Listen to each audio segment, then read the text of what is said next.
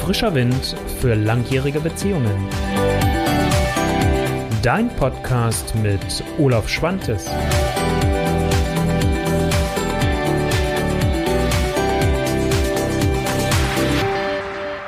Wenn die Beziehung vergiftet ist, was hilft dann?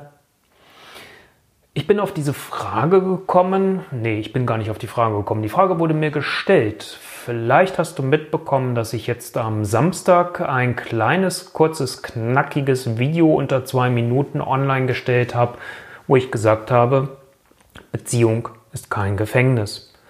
Ich habe dieses Video unter anderem in meiner Facebook-Gruppe geteilt und dort hat ähm, dann eine, äh, eine Gruppe, ein Gruppenmitglied geschrieben und hat gesagt, ja, Olaf, ähm, auf der einen Seite stimme ich dir schon zu und kann ich auch nachvollziehen, aber wie denn das eigentlich, wenn die Beziehung schon vergiftet ist? Also auch die, die Ideen, die ich da geliefert hatte, die, die Ansätze, sich damit auseinanderzusetzen, ähm, fand, fand äh, die, die Person halt gut auf der einen Seite, aber sagte, hey, bei mir in meiner Beziehung, das ist einfach vergiftet und ich, wenn ich das angesprochen habe, es wurde immer nur alles schlimmer. Und äh, da war nun die Frage, ja, was machen wir? Und da dachte ich mir, okay, das ist vielleicht mal ganz hilfreich und ich biete es ja auch immer an. Wenn ihr Fragen habt, stellt sie mir gerne und ich nehme sie gerne auch mal in ein Video mit hinein. Und genau das möchte ich heute machen.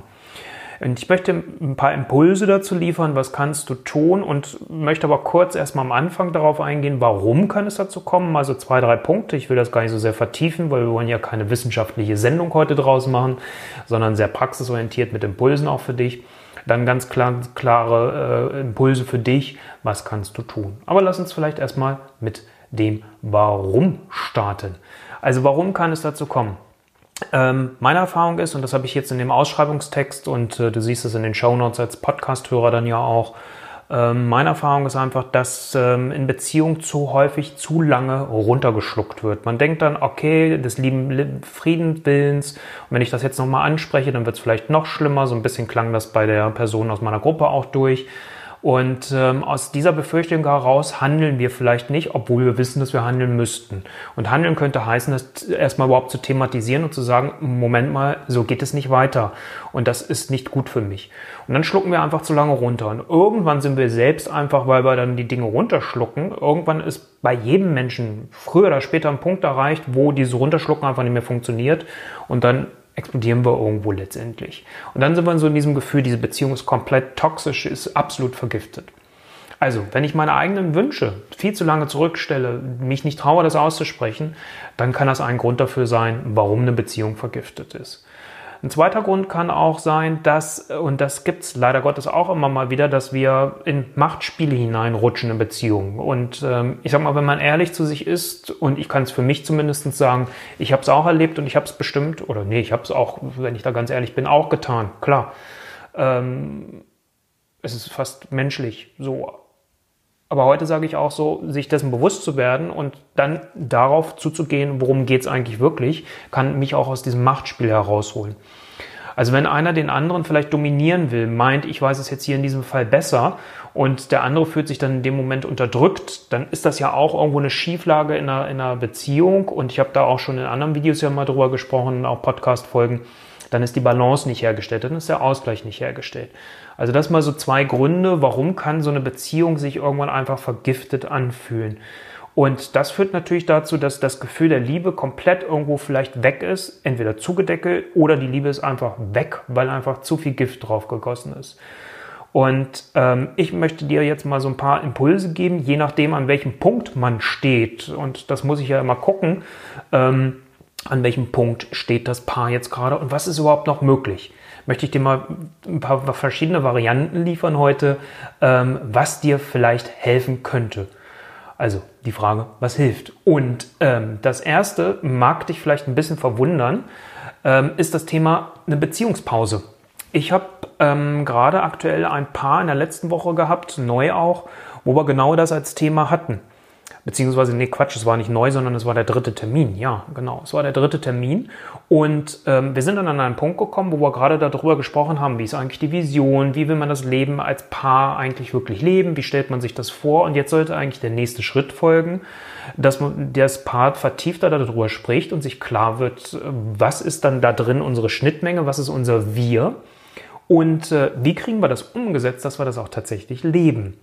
Und auf einmal blockte das Ganze, es ging nicht mehr weiter, weil einer von beiden an so einem Punkt war, wo, wo die Person sagte, es tut mir leid, ich, ich, ich spüre diese Liebe zu dir nicht mehr. Ich, ich würde gerne, aber es tut mir leid, dass ich dich jetzt auch sehr damit verletze. Und jetzt könnte man immer sagen, okay, einfach auch konsequent sein. Wenn man merkt, da ist keine Liebe mehr, dann sei auch konsequent, handle, trenne dich. Hier in diesem Fall war das aber, dass bei der Person einfach auch noch ein ganz, ganz großes Fragezeichen da war, weil einfach auch noch andere Dinge dazu kamen.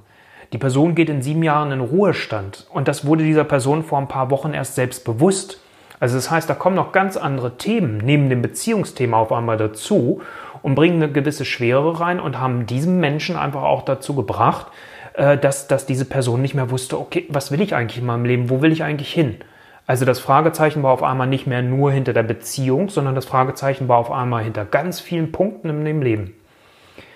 Und wenn so ein Punkt erreicht ist und die Person dann auch sagt, und da frage ich dann immer sehr konkret auch nach und sage, ich möchte hier nichts Verschlepptes, ich möchte hier nicht eine Trennung irgendwo haben, wo man sagt, naja gut, die hat man jetzt ein wenig verschleppt und eigentlich weiß man schon im tiefsten, nee, also ich mag den anderen auch überhaupt nicht mehr berühren, nicht mehr anfassen, nicht mehr riechen. Er geht mir auf den Keks, wenn ich ihn schon alleine sehe, diese Stimme. Ich kann das alles nicht mehr abhaben.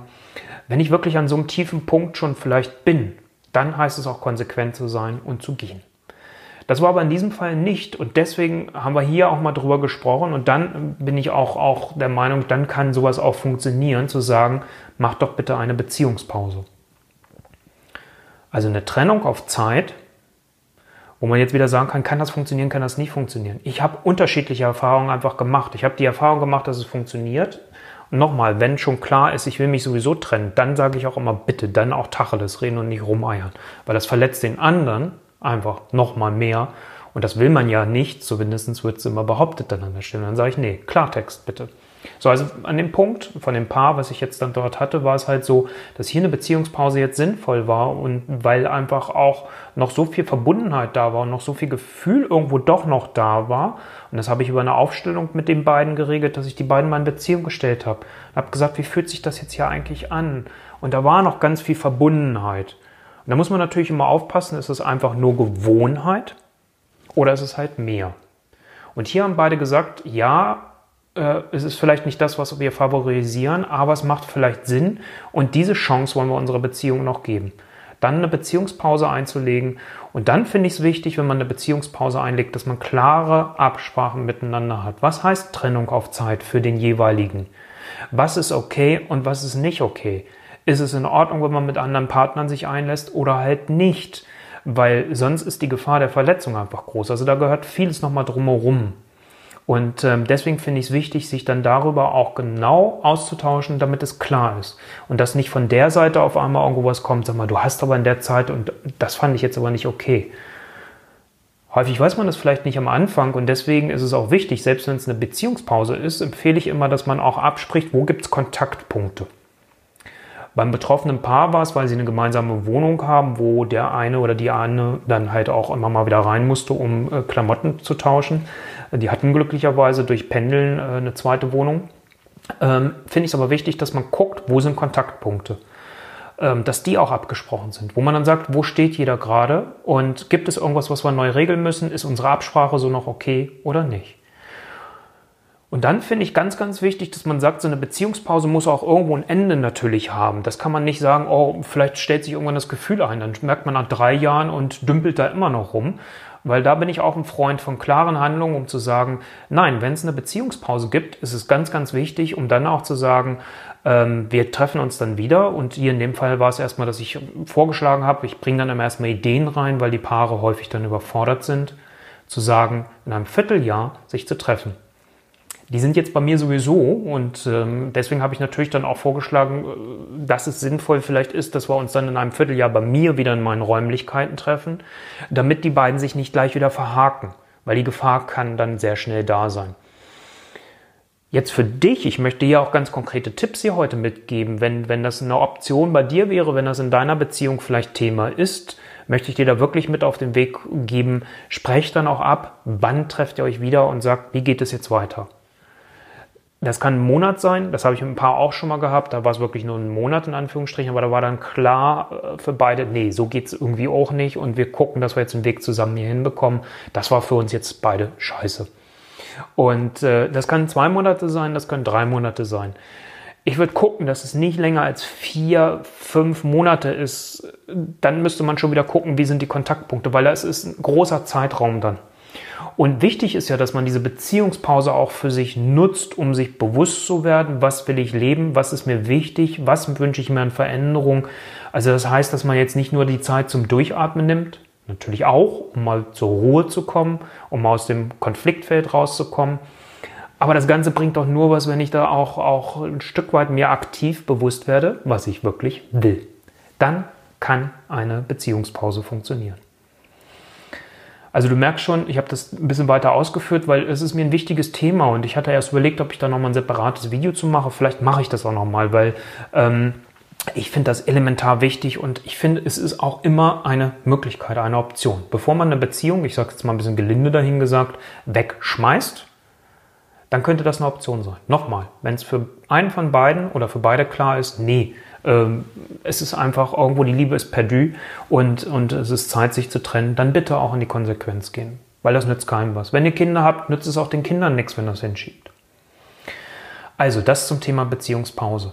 Die klaren Absprachen, ich habe es eben gerade schon gesagt, egal ob ihr jetzt eine Beziehungspause macht oder ob ihr sagt, okay, wir, wir gucken mal ähm, letztendlich so, wie wir miteinander klarkommen, wenn wir noch zusammen leben auch weil die Beziehungspause kann man ja auch in zweierlei Modellen machen. Die kann man machen mit einer räumlichen Trennung, die kann man auch in den gleichen Räumlichkeiten machen. Und da braucht es dann natürlich auch ganz, ganz klare Absprachen, wie wollt ihr miteinander umgehen.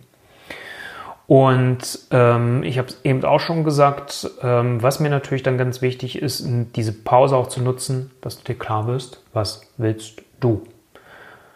Und wenn ihr euch da wieder zusammenfindet, egal ob es jetzt eine Pause war oder nicht, das gilt jetzt eigentlich insgesamt für alles, kommen wir zu, zu dem, was auch ein Motto ist, wenn du auf meine Internetseite guckst, findest du das da auch. Da habe ich das auf der Über mich-Seite mal geschrieben. Früher habe ich diese Aussage übrigens wirklich gehasst und ähm, vielleicht lag es aber auch daran, dass ich noch nicht die Erfahrung hatte, was es eigentlich wirklich bedeutet und auch noch nicht selbst erfahren, also noch nicht gespürt habe und nicht selbst durchlaufen bin. Und äh, dann ist es einem natürlich fremd. Aber das Love it, change it or leave it ist es dann am Ende letztendlich. Einmal kurz noch übersetzt, was ich damit meine. Ich will es aber auch nicht zu weit ausholen. Love it heißt für mich, kann ich die Situation so wie sie ist akzeptieren. Dann heißt es aber auch bitte akzeptieren und dann nicht weiter darüber debattieren und sagen, nee, so ist es nicht okay, weil dann ist es kein Love it. Wenn du sagst, ich kann es nicht akzeptieren, das ist für mich nicht so okay, so möchte ich nicht weitermachen, dann ist die Frage, was kannst du selbst einerseits verändern in deiner inneren Haltung Plus die Dinge, über die ich in den letzten Videos ja auch gesprochen habe, kommt da irgendwas aus der Elternecke als Prägung mit und äh, hat was mit dir gemacht. Also was kannst du selbst verändern und was könnt ihr auch als Paar gemeinsam verändern in einem bewusst angegangenen Veränderungsprozess. Und da spreche ich noch nicht mal darüber bei mir in der Praxis, sondern damit meine ich euch damit auseinanderzusetzen mit eurer Beziehung. Was braucht es an Veränderung? Wie wollt ihr sie leben? Wenn alles beides nicht hilft, dann ist für mich das letzte Leave it, also zu gehen, konsequent zu werden.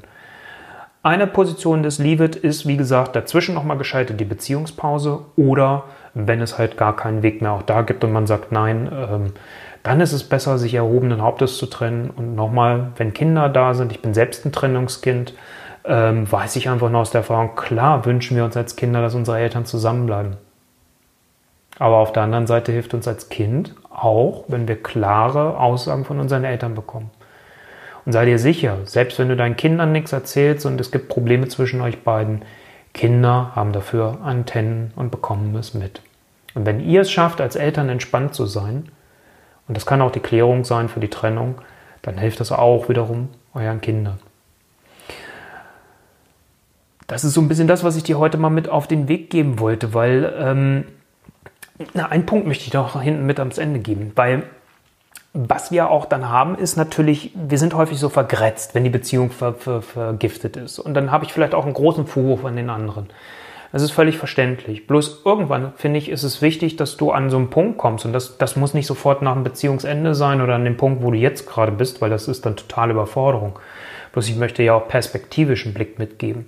Da finde ich es wichtig, dass man dann auch an so einen Punkt kommt und sagt, es ist wichtig, dass du den anderen verzeihst und dass du vor allem dir selbst verzeihst.